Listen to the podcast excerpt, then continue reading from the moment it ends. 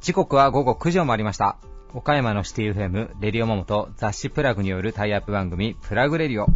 パーソナリティの雑誌プラグ編集長、山本と、編集部の原田さやかです。こんばんはこん。ばんこんは。えー11月10日の夜9時。えー いかがお過ごしでしょうか？みんなが分かりきった情報を今、あえて言いましたね。えーえー言いましたよ。えーなるほど。少しでも秒数を稼ごうっていう魂胆ですかね、それは。いや、そんな気持ちでラジオやってるの？やってないよ、私は。そんな横島な気持ち持ったことないよ。いやいや、I love ラジオ。ノーノーラジオ、ノーライフで生きてるじゃないですか、僕たち。アイラブレディオモモ。僕たちの会社常にラジオかかってるし。そうですね。でしょ？うん。やっぱラジオマンの魂持っていこうよ、さやかちゃん。ね、じゃあ今日も行こうよ、それで。えーね、決してお酒を飲んでやってるわけじゃないんでね、ちょっと真面目にいきましょうかね。はい。真面目にというか、もう年の瀬が近くなってきてますけども、ね今年は、私はちょっとね、うん人生のハイライトを経験しまして。お、何？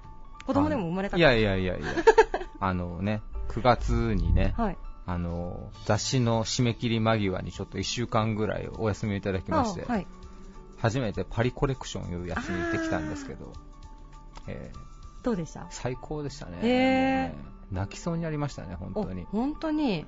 えーアンリアレイジっていうね、はいブランドのショーに。まあ、お招きいただいてというか、無理やり潜り込んでというか、席を分取ってというか、お招きいただいたね。無理やりゲストとして入ったんですけど、はいはい。あのね、アンリアレイジってブランドご存知の方いらっしゃるかどうかあれですけど森永邦彦さんというデザイナーの方がされてらっしゃる日本のブランドなんですけど、もう何年かな？もう56年ずっとパリコレクションに正式招待で出られてて日本だとあの情熱大陸とかにも出られてるようなデザイナーさんで、はい。まあ、例えば Perfume の衣装とか、はい。確か次2020年のなんかパラリンピックのユニフォーム系のなんか仕事とかなんかそういうのもちょっと絡まれてるようなまあデザイナーさんで、はい。服でいうとその例えばブラックライトに反応して色が変わる洋服だったりとか、なんか土に変える素材でとか、うん。なんかそのちょっとテック的な感じの要素も入れたような服もまあ結構有名な方なんですけど、ショーのランウェイがですねあのパリのパレド東京っていう現代アートのあはい。の美術館であったんですけど、はい。音楽の監修をですねサカナクションのあの山口さんがお山口一郎さんが現地に入られて、ーはい。森永さんとちょっと相談しながら音のニュアンスなんかまあ要はそこで作った音源でショーをやるという。素晴らしかったんですよそれいやーでもね面白かったですね面白かった？あの何が面白いってパリコレって正式招待のショーに入れる人って本当限られてて。少ないんですよほうほうほう。、で各ショーの会場、まあ、あの屋外でやってるものとかは周りオーディエンスいますけど、はい。室内のものに関してはもう招待客だけ中に入れるのはうんでも当日、1席2席キャンセルが出るかもしれない。っあていうのに対して、何百人かがその空きを求めて並んでたりするあ。んですよ。で、まあ僕と妻がこう、まあ、座ってて、はい。まあ、正式に呼んでいただいてるんで、なんかお土産みたいなのを持たされるわけですよね。うんうんうんでもちょっとショー見るとき邪魔だから、後ろに置いとくじゃないですか。はいそしたら後ろにその当日のあれで入った人たちが立ってたんですよ。はははまあ置いてて、ショーが終わって、あ、はいよかったと思って、よし、じゃあ帰ろうかってなったら、はい。嫁のね、そのお土産がなくなってるんですよ。えー。え？と思って。そしたらなんかね、なんかブロンドのなんかちょっとニッキー・ミナージュみたいな。おばちゃんが。嫁のそのお土産を持って行こうとしてるんで、おうおうおいおいおいおいと、それ、うちの嫁のだぞ って。言ったら、何言ってんのあんた、私のよって言って持ほって、走り去っていくんですよ。でで、僕は後で探したんですよ。はいはい。インスタグラムで。うん。アンリアレイジで計算していったんですよ。検索していったんですよ。よう探しましたね。そしたら、そのニッキー・ミナージュにいたおばさんが出てきて、はいアンリアレイジのやつ見てきましたみたいな、ほうほこれお土産ですみたいなのう。アップしてるんですね。上げ上がってるわけです。やっぱりその、いろんな人がはい。あそこでファッショニスタ的に何者かになろうとうして、ーん。もうね、すげえなと思なって、なんか。そうそう。私はそのショーに招待されて行ったよっていうのを発信したがってるってことですかそうそうそうそうなるほど。だから、まあ確かにステータスではありますよね、それは。だから至るショーでそういう人がおったんだろううなと思って。ん。笑っちゃいけないんですけど、あのショーが終わった後、来た人たちをカメラマンがこうね、スナップでよく撮るようなのあるじゃないですか。はいはい。で、まあ、僕ら出て終わって、出たと同時ぐらいに、あたかも中から出てきましたみたいな感じで、女の子がさっと行って、はいはい階段の上に立って、取られるのを待っとったりするんですよ。へ面白いで、それーが。なるほど そうそう。それ当時あれですよね。日本人だけじゃなくて。いやもう日本人はほぼいないですけどね。あいやーだからなんかね、ファッション、もちろんきらびやかで素晴らしいショーでしたけど、うん。周りにはなんかそう野心を持ったなんか若い人のあれがなんかこう、ーうぞうごいむぞうたちが。そう、もうパリにもう大集結してるんでしょうね。なんか夢を求めてみんな。へーなるほどね。そうそあじゃあモデルさんの卵とかそれこそそういうそう。そうそうところから注目されたいみたいな人もいるかもしれないですよね。う。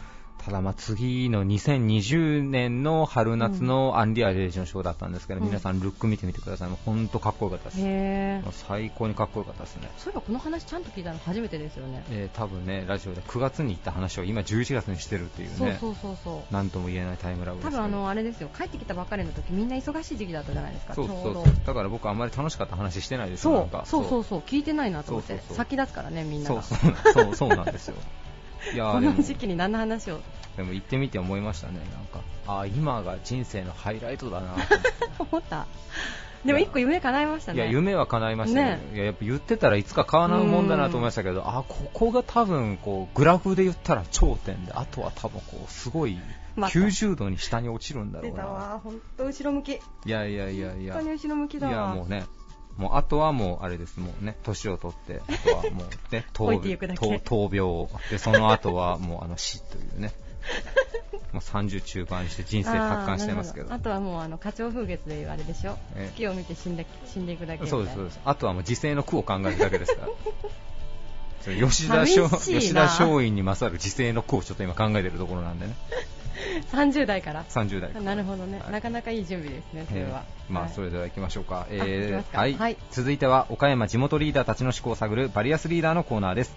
誰もが知る有名企業から岡山の隠れたすごい企業まで約200名のリーダーの皆さんへインタビューをしてきました。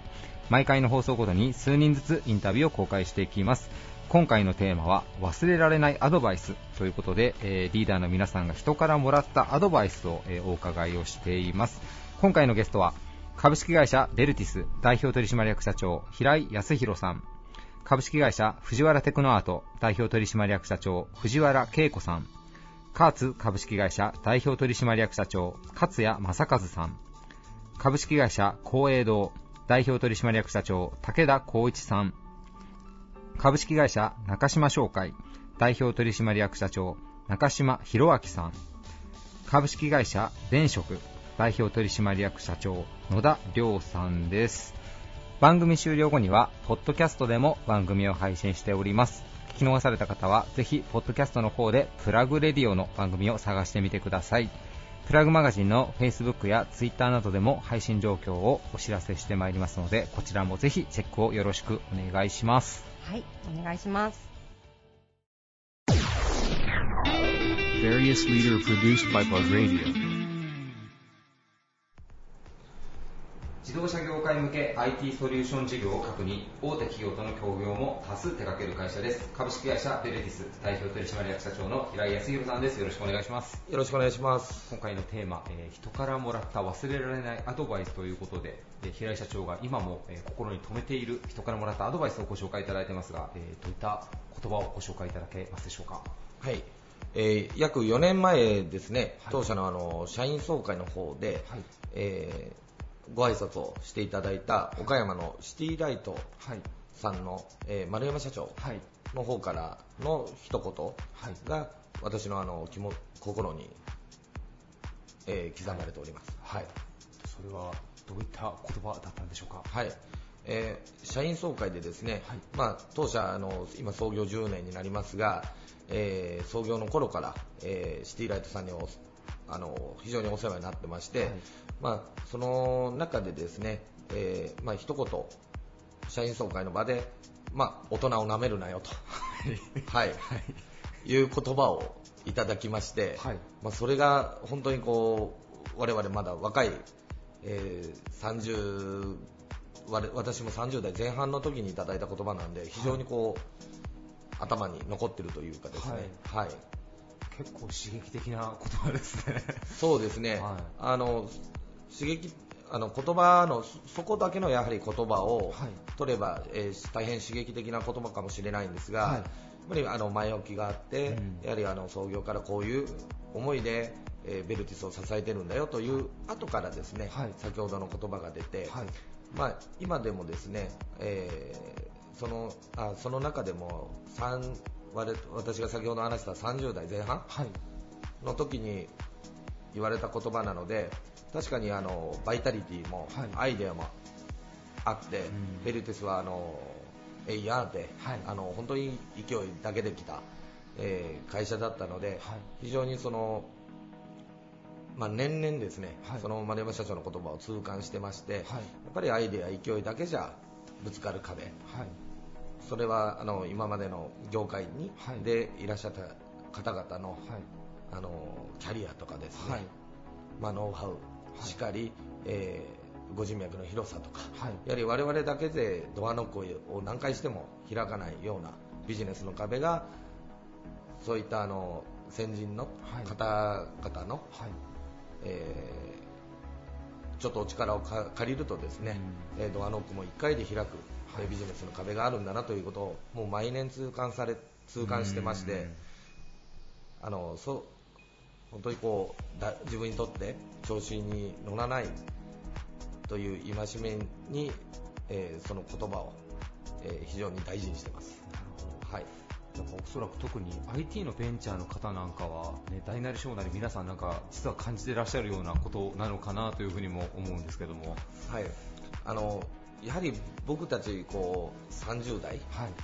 えー今からの方々20代の方というのはあの必ずと言ってもいいほど、やはりあのぶつかる壁なんじゃないかなとは思ってますね、こういうことは。はい。なるほど逆にじゃあもしこれから起業するような人がいてもなんか大人たちにえいやって向かっていくよりはなんかこう、まあ、一緒に巻き込んで一緒に力に変えていくようなスタンスで事業をやっていった方がまあうまくいくよっていうようなことでもあるのかもしれないですね年配の方たちは。そうですね、あのやはりあのさ先輩方、キャリアがある先輩方はですね、あのそういった壁ももう一回り、一通り経験うん。してきてると思うんで、はい。まあ、経験したことのある方のはいはい言葉を聞くというのは、はいまあ、非常に大事なんじゃないかなとは思ってます。まあ、そこから自分がやりたいことをはい考えてどうチョイス、はいまあ、ビジネスにしていくかっていうところが大事なのかなと思います。なるほど、はい。えー今、ベルティスさんでは、まあ、ちょっとキャリアをまあ一旦終えられたちょっと年配の方であったりとかいろんな企業の OB さんなんかも、まあ、比較的結構積極積極的にまあ雇用していらっしゃるっていうのも先ほど少しお聞きしたんですけども、はい。やっぱまあそこも先輩たちのお力もお借りしてまあ推進力にしていきたいという、そうですね。あの非常にこの2年間ですね、はい。あの私たちより、えー年齢が上の方を、えー中途採用、もしくは、えー OB の方を採用させていただいて、はい。まあ、まず我々のあの基本レベルをちょっと上げてくださいというお願いの中から、うんえー数名キャリアの方を入れさせていただいてるんですけど、はい。まあ、非常にですねやっぱりあの先ほどのビジネスと一緒で、はい。もうご経験そういうステージを経験されている方うん。が来ていただくので、はい。我々がどういうところに向かっていいかというところのやっぱり一番の近道を教えてくれるはい。というのはもう間違いないなと思ってますので、はい。今まで我々経験がやはりワンステップワンステップ企業をレベルアップさせていこうと思ったらですね、はい。あの手探り手探りでうん。非常に来てはい。トライアンドエラーが非常に多い中で、はい。実は、えー社内でやった方が最初は、え経費も安いんじゃないのかなとか なるほど。いろいろ費用のことも思ってましたけど、はい。やはりビジネスの先回りということで、はい。あの外の方でも中の方でも、はい。もう一通り経壁を経験された方、そのステージを見られている方の意見を非常に聞ける環境を、まあ、当社としては取り組んで作っこのなるほど2年作ってきました。なるほど。はい。どうしてもね、なんかやっぱジェネレーションギャップじゃないです。特に30代前半とか20代の方なんかはね、大人に負けるもんかっていうスタンスでやってしまいがちですけど、その社長が30代ぐらいの時にその大人を舐めるんだっていう言葉を送られたのはすごくいいタイミングだったかもしれないですね、そうですね、私としたらすごいいいタイミングで、やはりあの行ってこい、やってこいで、はい。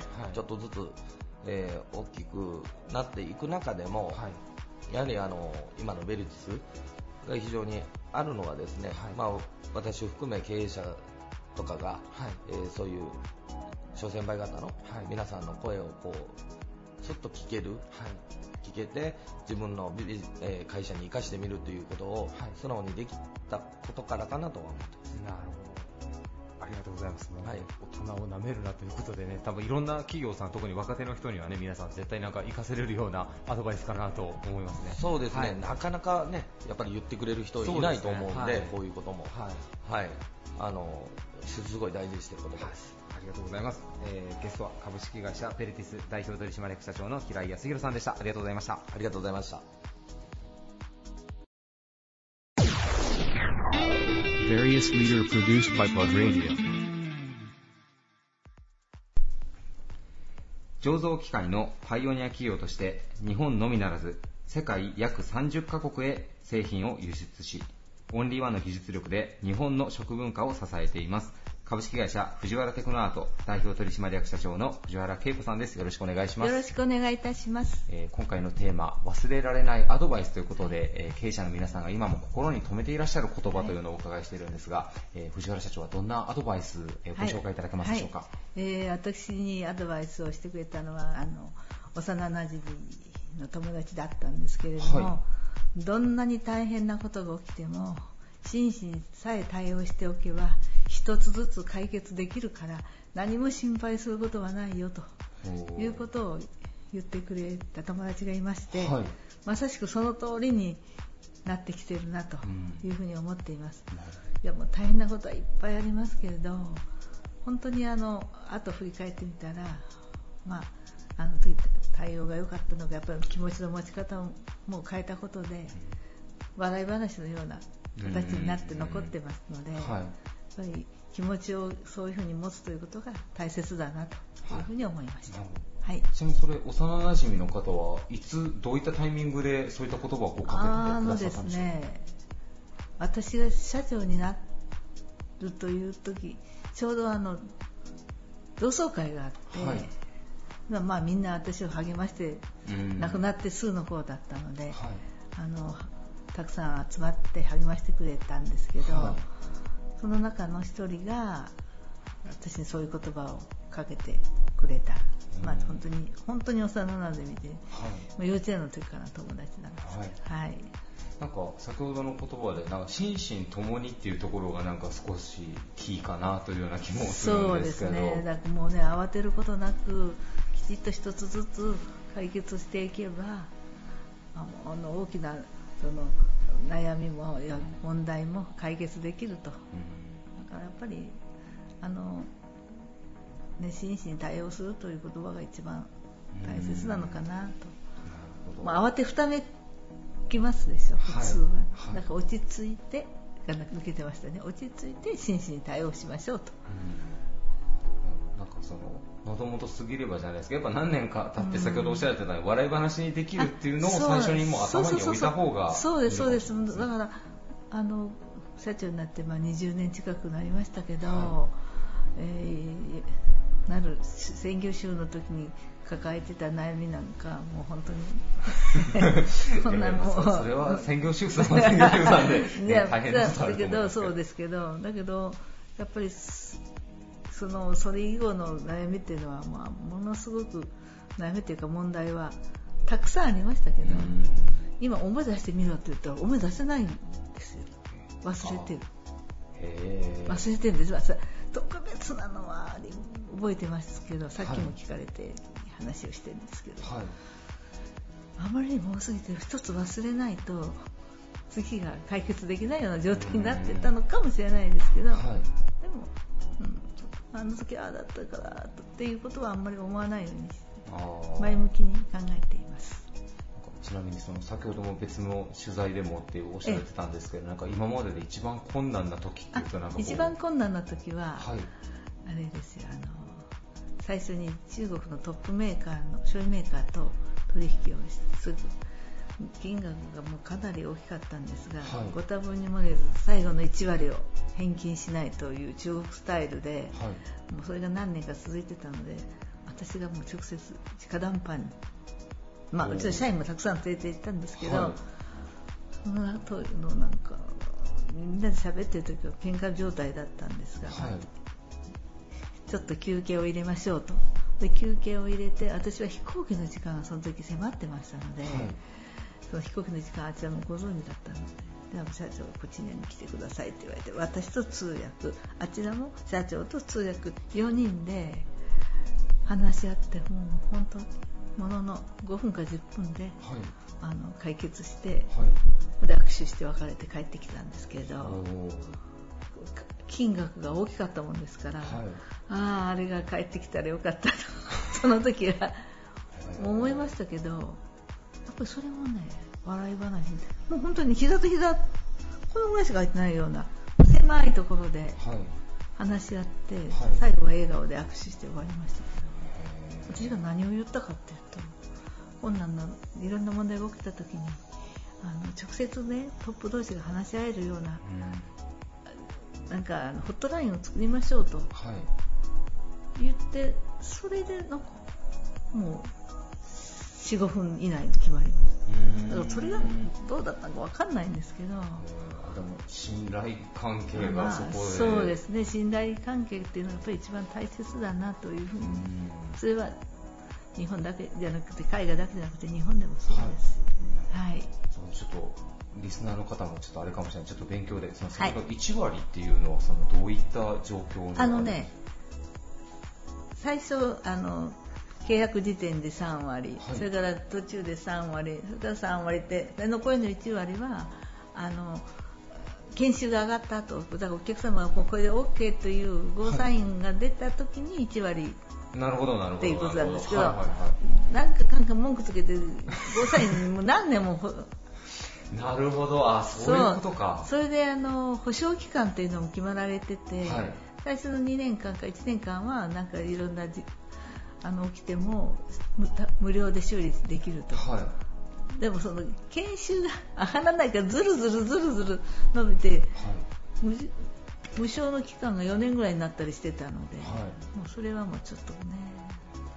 ちょっと言葉はあれですけどだからね当時のその中国企業さん最後のその1割を結構まあ飛ばし気味な方が結構てかもう今もうそうだと思いますけど、だから最初からも1割は返ってこないと思ってその分上乗せしとくっていう企業も日本のメーカーにはたくさんいらっしゃる。なるほどなるほど。うん。うんでもそこをこうきちっと社長は真っ向からそこを取りに行ったってことなんですね。本当にね。でもそ結構必死だ監修に向かっていく感じは結構難しい交渉ですよね。です。でも社長と1対1で周りに誰もいないので、はい。通訳だけで。はいやりやすいといえばやりやすいあですね。うん。社長のこともまあ何回もお会いしてたのでうん。よく存じ上げてましたし、はい。周りでなんだかなんだうちの社員もうわーっていうあっちもうわーっていううん。とどうしてもどうしお互いに感情的にぶつかり合うので、はい。やっぱり感情的になるのはよく、まあ、中国っていうか外国の方は感情的になられますけどうんでも日本人が感情的なのと海外国の方が感情的なのはまた違ってはい。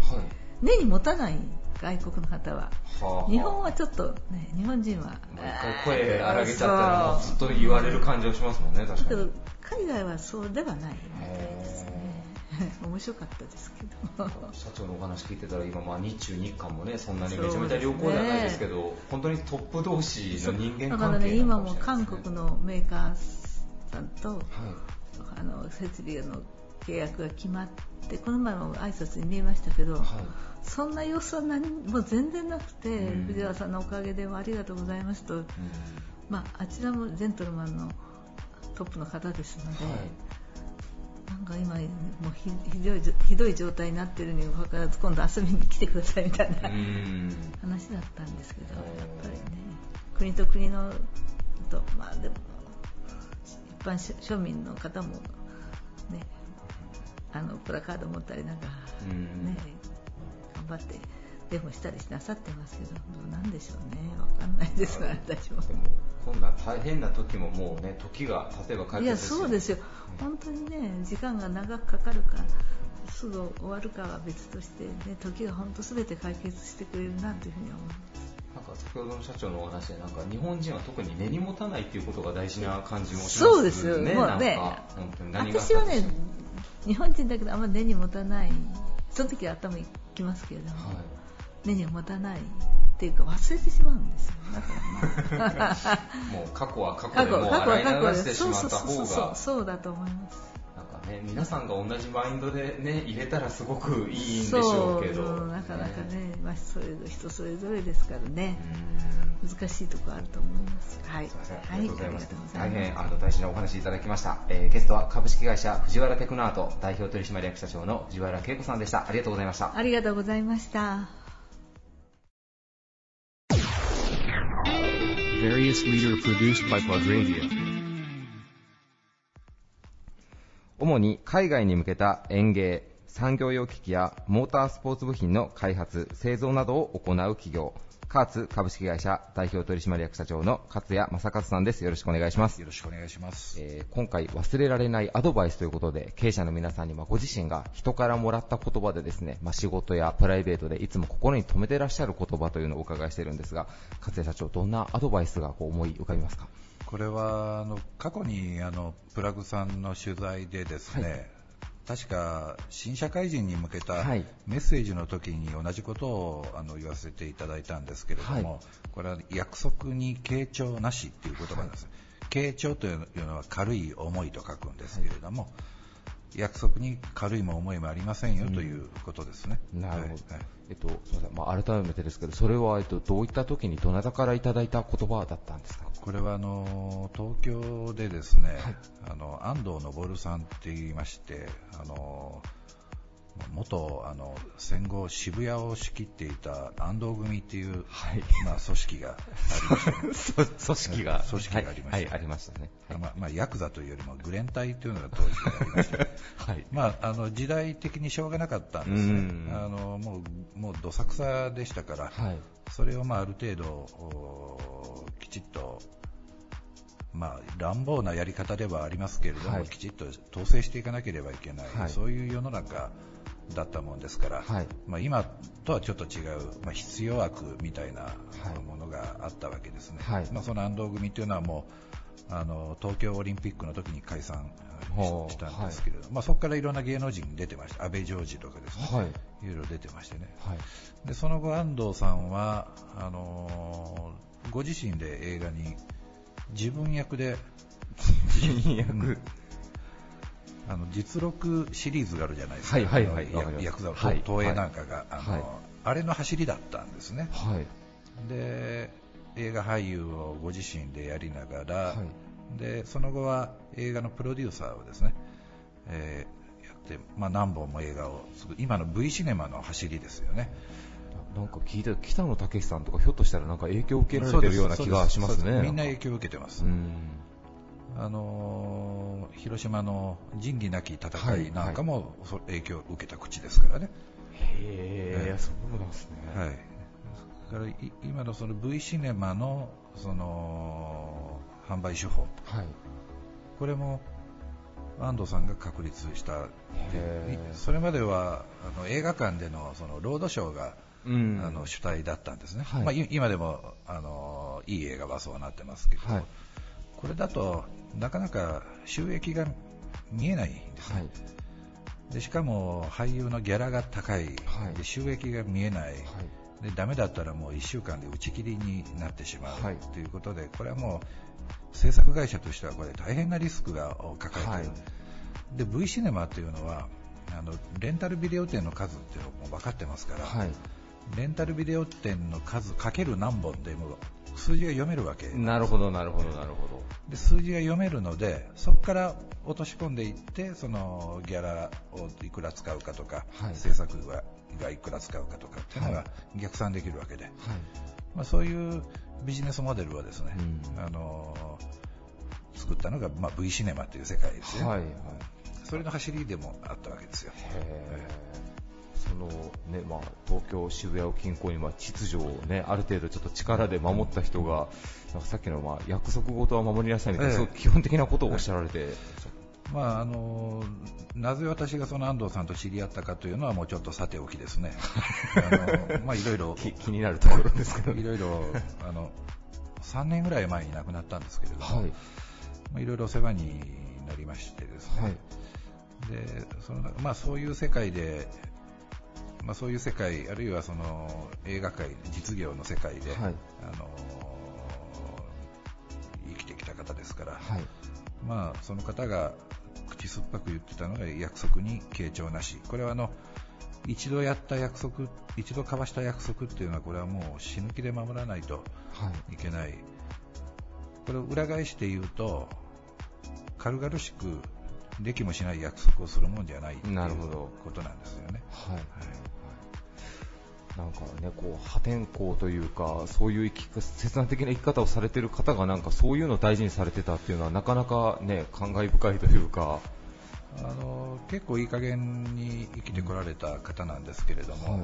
この約束だけは厳しかったですね。へで我々の、まあ、実生活で一番身近な約束というのが時間ですよね。はいで感心するのがプラグさんにお世話になっても10年ぐらいになると思うんですけれどはい、もうかなりずっとご出演いただいてますね。ただの一度も約束の時間に遅れたことがないんですよね。ですから、それが素晴らしいなと思いましてね。いや、ありがとうございます。これはなかなかできることじゃないんですよ。そうですかいや、あの、実はあの、以前安藤さんのそのお話を聞いてから僕らの中でカーツさんの時にはもう特に一番時間にしないいやいやいやいやいや来社させてもらおうと思って。ですから、そういうやっぱり緊張感が必要だっていうことなんですよね、うん約束を守るためにですね、はい。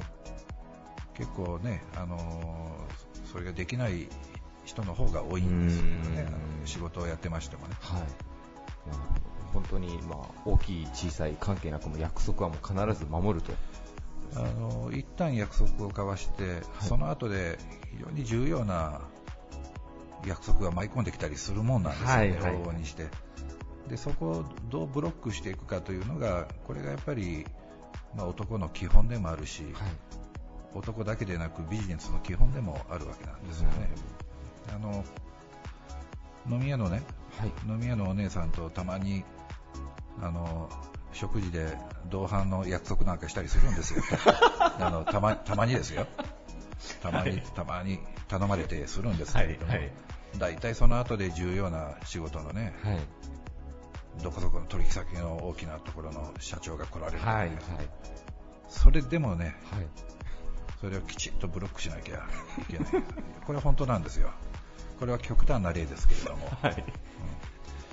結局、約束に傾聴なしっていうのは、結局、損得で物事を決めちゃいかんぞということなんですよあーなるほど。あのー飲み屋のお姉さんにしてみても、はい。彼女にとってはビジネスなんですよね。はい。うんですからそれはきちっと守りますしね、はい。うんその代わり、お姉さんが約束の時間に遅れてきたらちょっとこっちもね、お 怒ります、怒り怒りは向こうはビジネスなんですから、はいはいこっちは遊びでも、はい。もう5分ぐらい遅れたらもう帰ってやってもいいんですけれども、はいただ、お店の予約してますからね、はい。今度はおお店の人に対する約束が、ね、あれですから、まあ、ちょっと不機嫌な顔しながら、そこのお店で食べてですね、その代わりその、その後、そのお姉さんのお店に行ったらもう5分で出ますよ。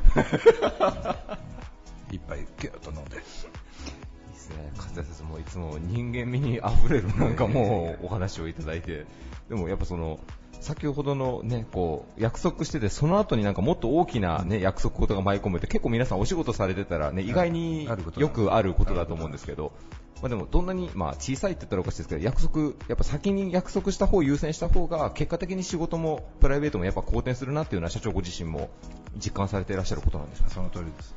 基本だからですね、それが。うんゴルフコンペなんかがよくあるんですけどね、はい取引先なんかの、でそれ見てても、大体何人かは欠場になったり、はいはい。あるいは代理の人が出てきて、はいそういう人があるんですね。はい。で岡山のそうそうたる方々が揃うようなコンペは、はい誰一人としてはあ、なるほど。欠席はいないですよね代理出席もいないですよね、本当に忙しい方々なんですけどね、はい。なるそんなもんですよね。ほど。それだけのね、ステージというか、位置にいらっしゃる方っていうのは、やっぱね、約束事やっぱ、ね自然体でやっぱこうね、大事にされてらっしゃるということですね。特にゴルフっていうのは、その主催者はですね、はい。あの組み合わせにものすごく苦労するんですよ。はい。もう組み合わせ表を送るもう締め切りのギリギリまでもう頭を悩ませて誰と誰を一緒、はい。誰と誰は一緒じゃまずいとか、はい。あと、まあ、それなりの立場を考えてですね、本当に考えて考えて組み合わせ決めるんですね、はい。失礼のないように、はい。それが急にドタキャンになったりとか、代わりの人が来たりすると、はい。もうなんじゃそりゃそいううことにですね。約束っていうのはやっぱ相手に対してのリスペクトというか尊敬をねどなたに対しても持っとかないといけないという。もし代理の人が出るんだったら、自分よりも立場の上の人を代理で立てなきゃ、それぐらいのことをやらなきゃ、は相手に対して申し訳が立たないですよね。い。なるほど。ありがとうございます。なんかもうね、すぐに僕たちも使わせていただけるような、なんかね、いいアドバイスの言葉をいただきました。ありがとうございます。えー最後に、まあ、元号もね、少し前に令和に変わりましたけども、えー令和の時代のカーツさん、えーどのようにこう成長していこうというふうにお考えでいらっしゃいますでしょうか？あの業態をですね、あの変えていかないと、はい今のままの業態、今、草刈り機とか芝刈り機をメインに作っているんですけれども、はいこれではちょっと将来がありませんので、あのちょっと思い切ったあの業態のチェンジといいますかね、はいこれをやっていかないといけないなと思ってます。ただうちはあの製造業メーカーですので、はい。あのけ経営戦略イコール製品戦略っていうことになるんですね、はい。業態を変えるためには作るものを開発するものを変えていかないといけないんで、はい。これに取り掛かっていると思いまなするほど。じゃあもう、まあいろいろ、いろんな新しいプロダクトなんかも試作なんかもはい続けていらっしゃるという。はい、はいわかりました。ありがとうございます。えー今後のカーツさんの動きにも、えー注目していきたいと思います。ゲストはカーツ株式会社代表取締役社長の勝谷正和さんでした。ありがとうございましたどう。も失礼しました。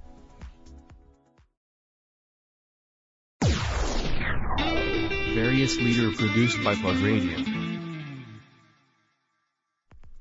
五味太郎氏によるオリジナオリジナルパッケージのきびだんごが人気。安政3年創業の老舗和菓子メーカー。株式会社光栄堂代表取締役社長の武田光一さんです。よろしくお願いします。よろしくお願いします。お願いします。えー武田社長今回テはいーマがですね、忘れられないアドバイスということで、はい今までのこう人生の中でご自身がかけられたまあ言葉だったりとか、はい今に生きる教訓そういったものを教えていただいてますはい。はい、武田社長にとってはいどういったものを挙げていただけますか？はい。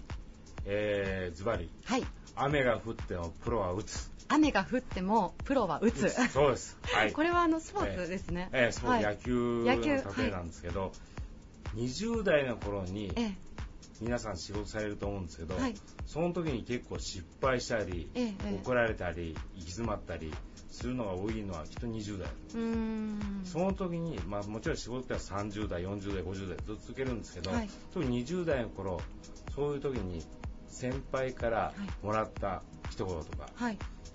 怒られた後に言われる一言とうか。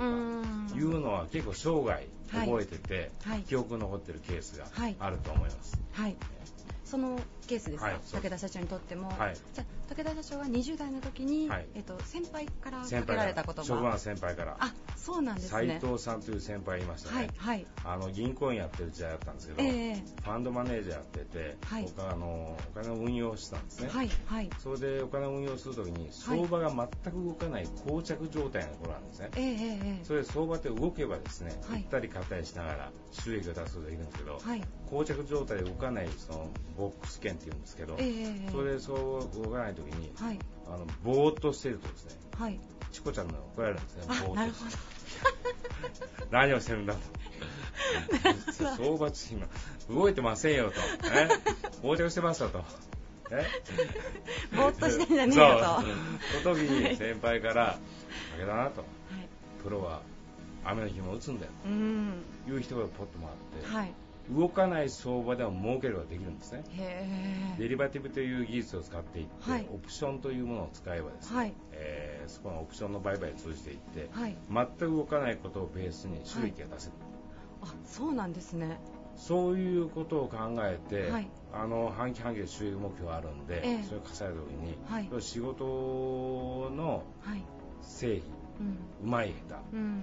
手よくできるできないこれを周りの環境とかはい。状況のせいにしない、自分であればどんな状況でも稼ぐことができると。うっていうのがその先輩出した、うん。プロは雨でも打つと。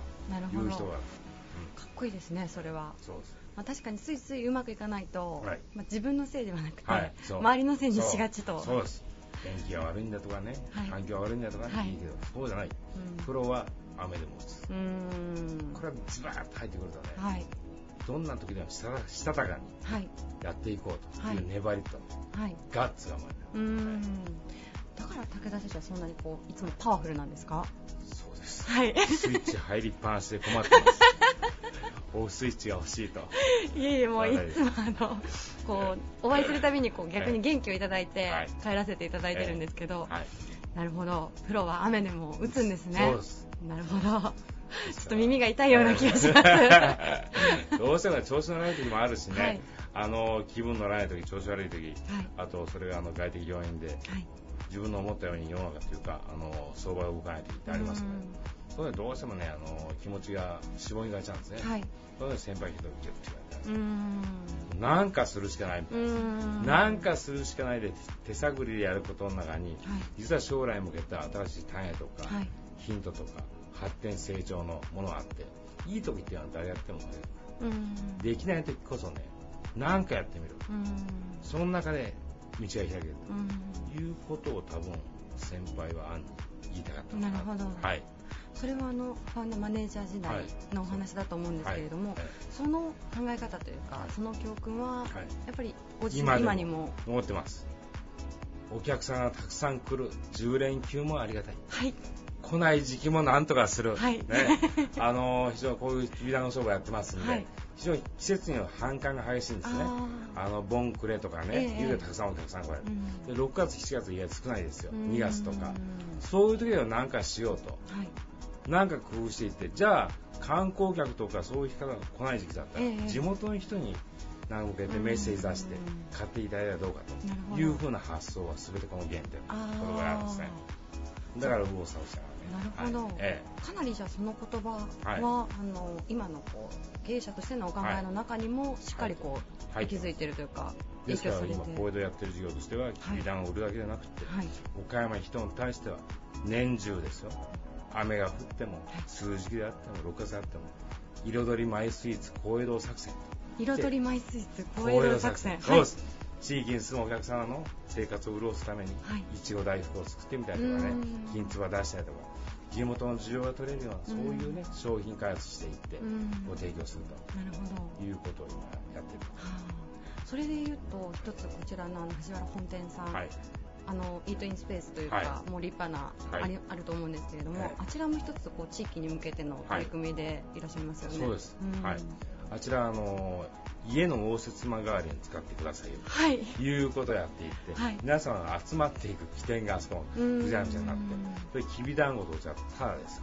素晴らしいですね。何時間でも入れるわけです。よと思えば。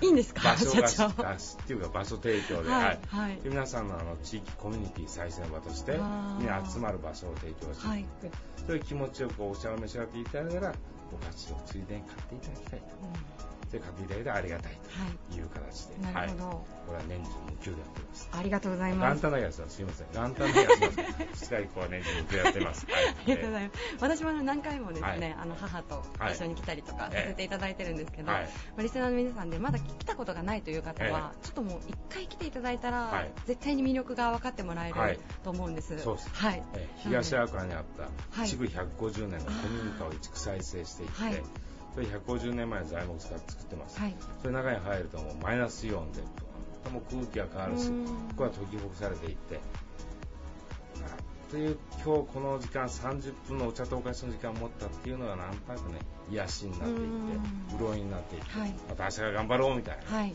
えー仕事をざ全部忘れてはい。過ごしていただくもってこいの場所だと思いまありがとうございます。はいぜひ一度皆さん足を運んでいただきたいなと思すいます。よろしくお願いしますありがとうございます、えー本日のゲストは株式会社光栄堂代表取締役社長の武田光一さんでしたありがとうございましたありがとうございました。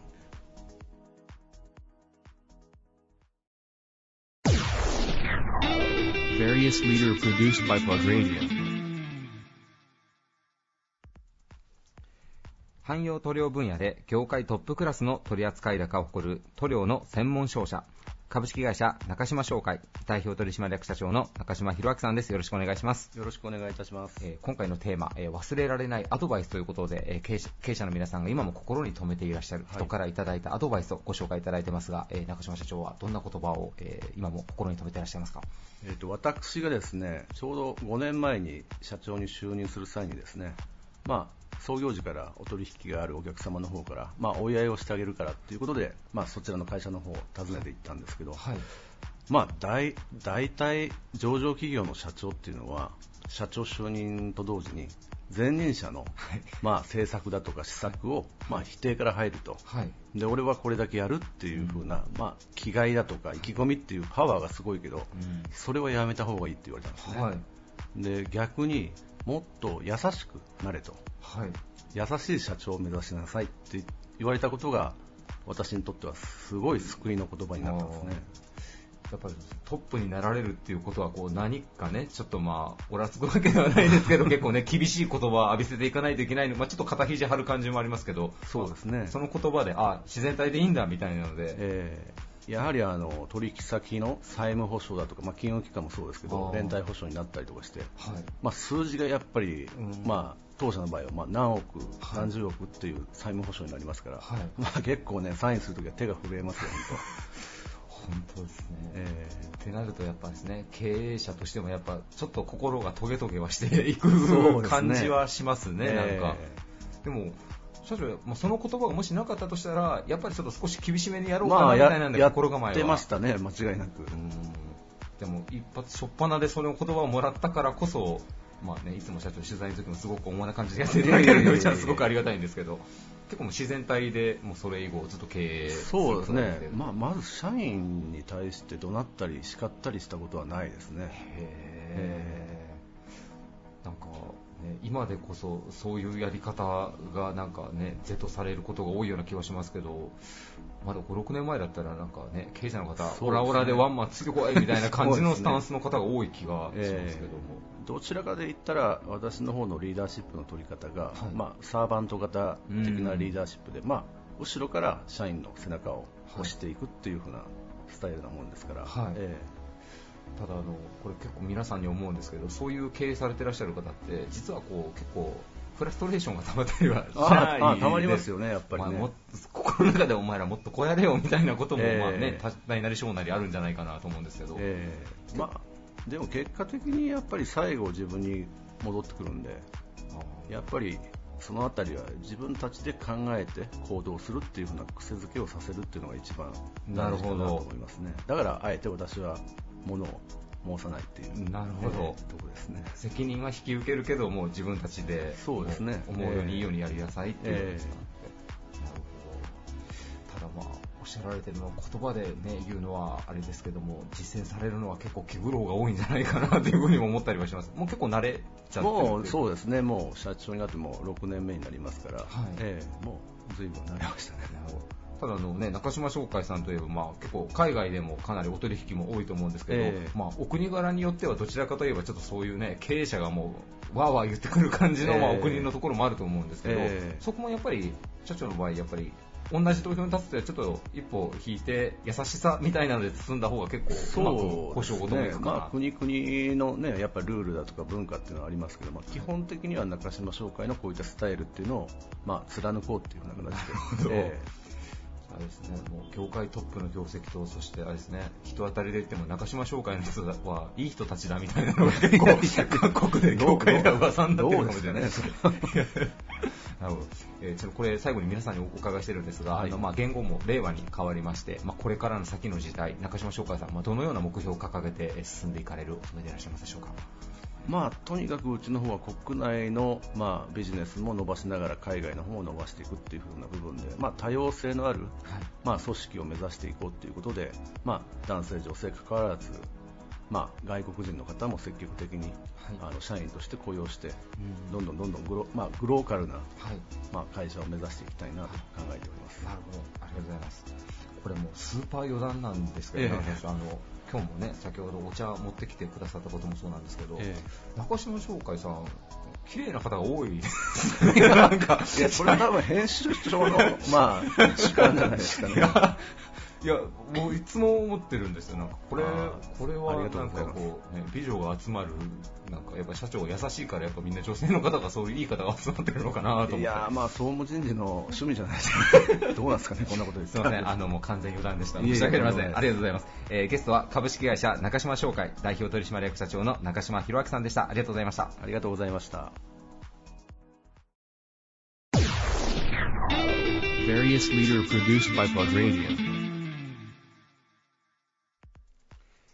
屋内外サインの設計・施工を修行とし、あらゆる景観づくりを手掛ける環境空間演出企業、株式会社電職代表取締役社長の野田亮さんです。よろしくお願いします。よろしくお願いします。えー今回忘れられないアドバイスということで、はい経営者の皆さんにご自身がプライベートやお仕事で心に留めてらっしゃる言葉というのをお伺いしてるんですけども、はいえーね、あの MBA ホルダーでもある野田社長に、えーどんな言葉をこういつも心に留めていらっしゃるかというのをお伺いできたらなと思うんですが、えーはい、あのですね、えっと私も、えっと一回大学に入って、はい。で卒業して銀行に就職して、はい。であの今、えー父親が経営している会社に入って私がそれを継いでいるわけなんですけども、はい。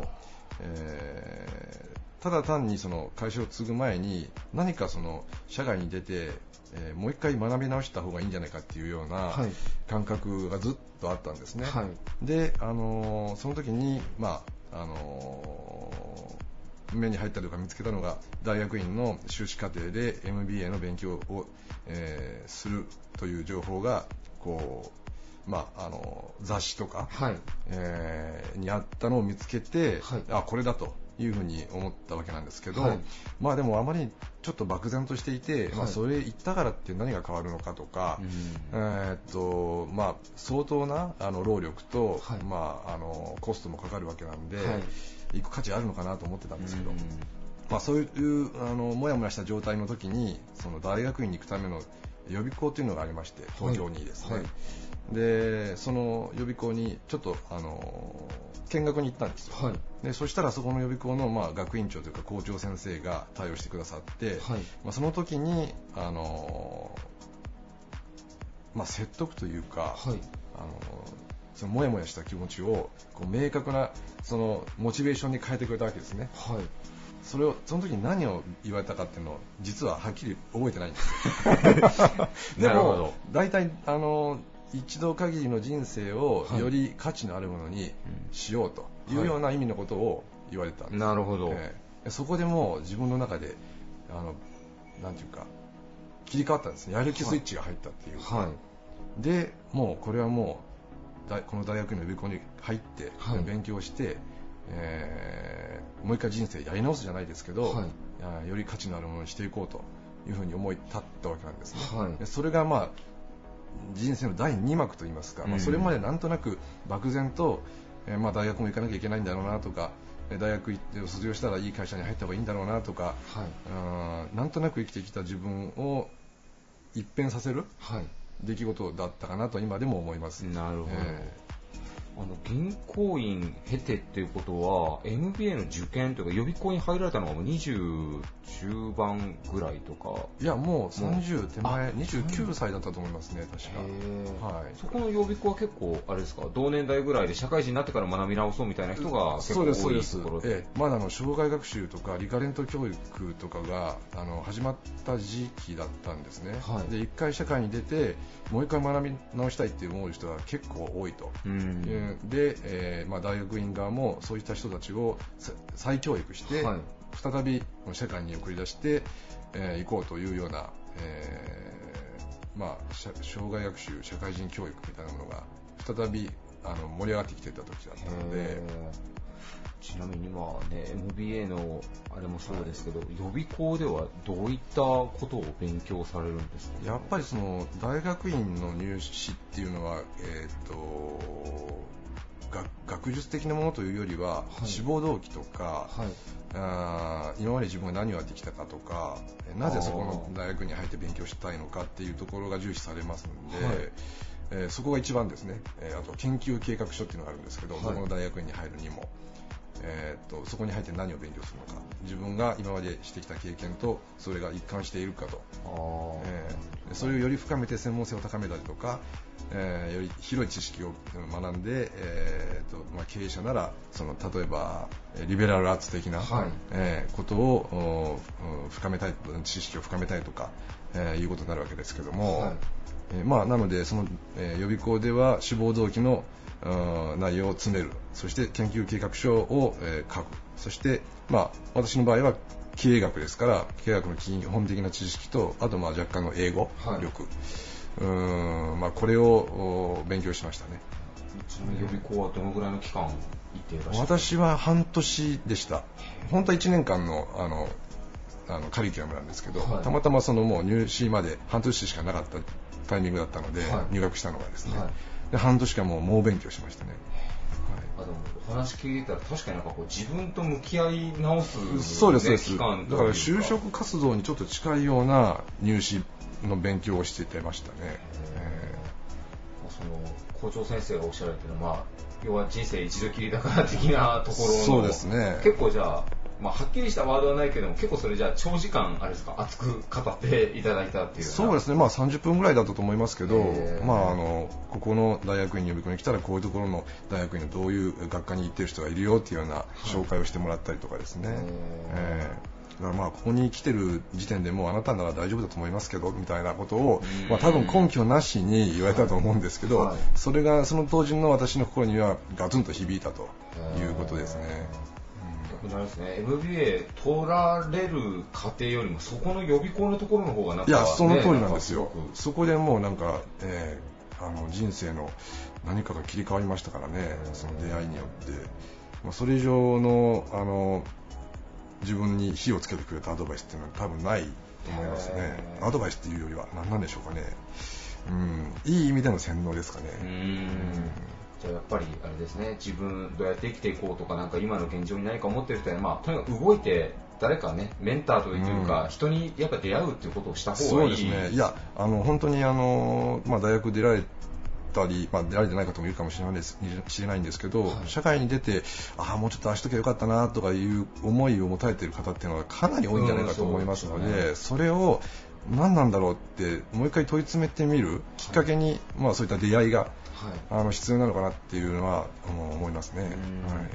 おっしゃられるように、まあね、このままでいいかなみたいに、ね、このどっかで思ってる方そうそうもやもやしながら生きていくよりは、そこを問い詰めて、きちんと詰め直して、やるべきことをやって、はい、まあそれはあの辛かったり苦しかったりすると思いますけど、あの妥協しないで、はい、努力していった方がやっぱり人生より豊かになるんじゃないかなと思いますけど。ね。なるほど。ありがとうございます。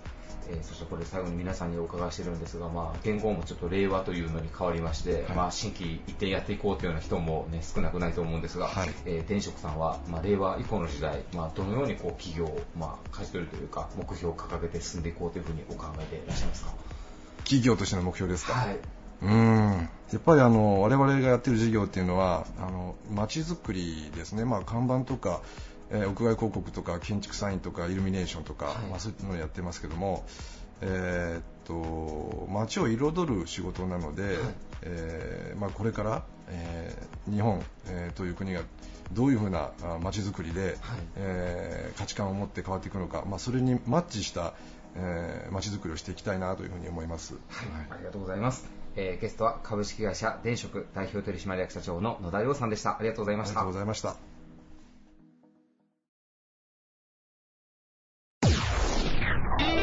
Various Leader produced by Plug Radio. This radio produced by Okayama Premium Magazine Plug.